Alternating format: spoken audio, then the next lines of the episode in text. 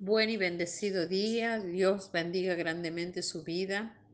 Presentamos este día delante del Señor. Padre bueno, Padre excelso, Padre sublime, Padre de la gloria, te damos gracias por tu presencia en nuestra vida.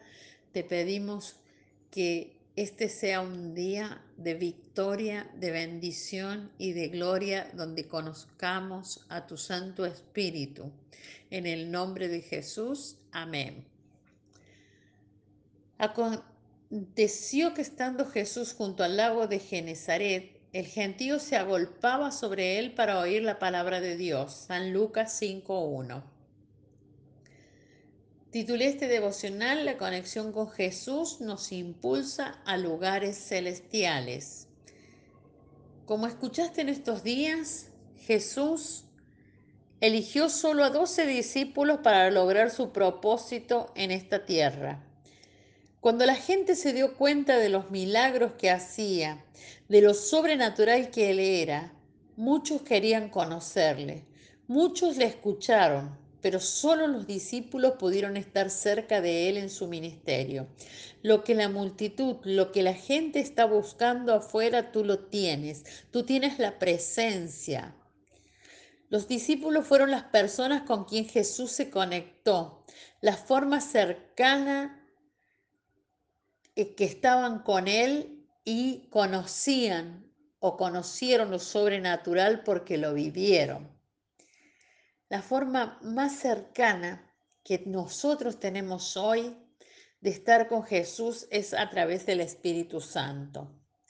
Esto debe llevarte a meditar que hay algo muy importante en compartir y disfrutar la compañía del Espíritu Santo, en intimidad, y no conocer de oídas sino viendo la gloria de Dios.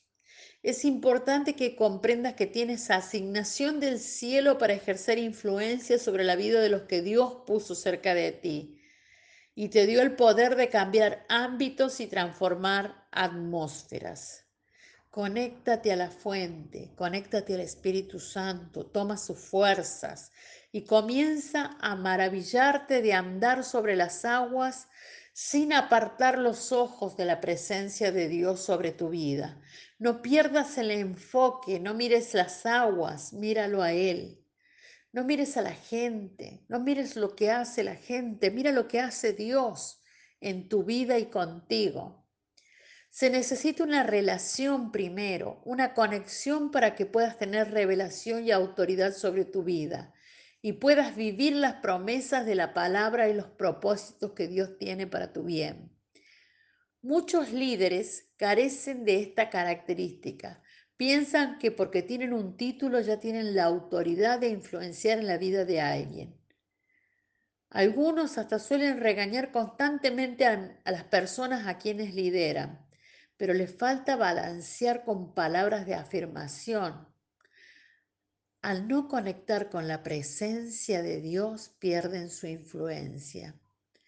Te invito a que entres en la presencia de Dios y conozcas la amistad del Espíritu Santo para que puedas ejercer influencia sobre aquellos que se te asignó y les enseñes a ellos a que conecten de la misma forma con la presencia de Dios como tú lo haces.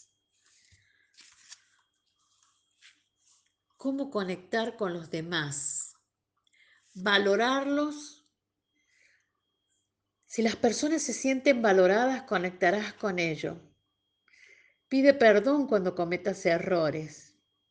Haz preguntas para llegar a conocer lo que les gusta y lo que no. Esto te llevará a saber las cosas que tienen en común. Reconoce que todos somos diferentes y no te molestes cuando encuentres diferencias. Comunícate gentilmente, genuinamente desde el corazón. Hazte vulnerable, déjales saber que cometes errores como ellos. Comunícales tu visión luego de haber conectado con la presencia, no antes. Nuestra oración a Dios, Padre de la Gloria, santificado seas santificado sea tu nombre, venga a nosotros tu reino y que tu voluntad sea hecha en nosotros. Gracias por la oportunidad de conocerte y multiplicarnos en tu nombre. Gracias por tu Santo Espíritu en nuestra vida que nos hace más que vencedores en Cristo Jesús.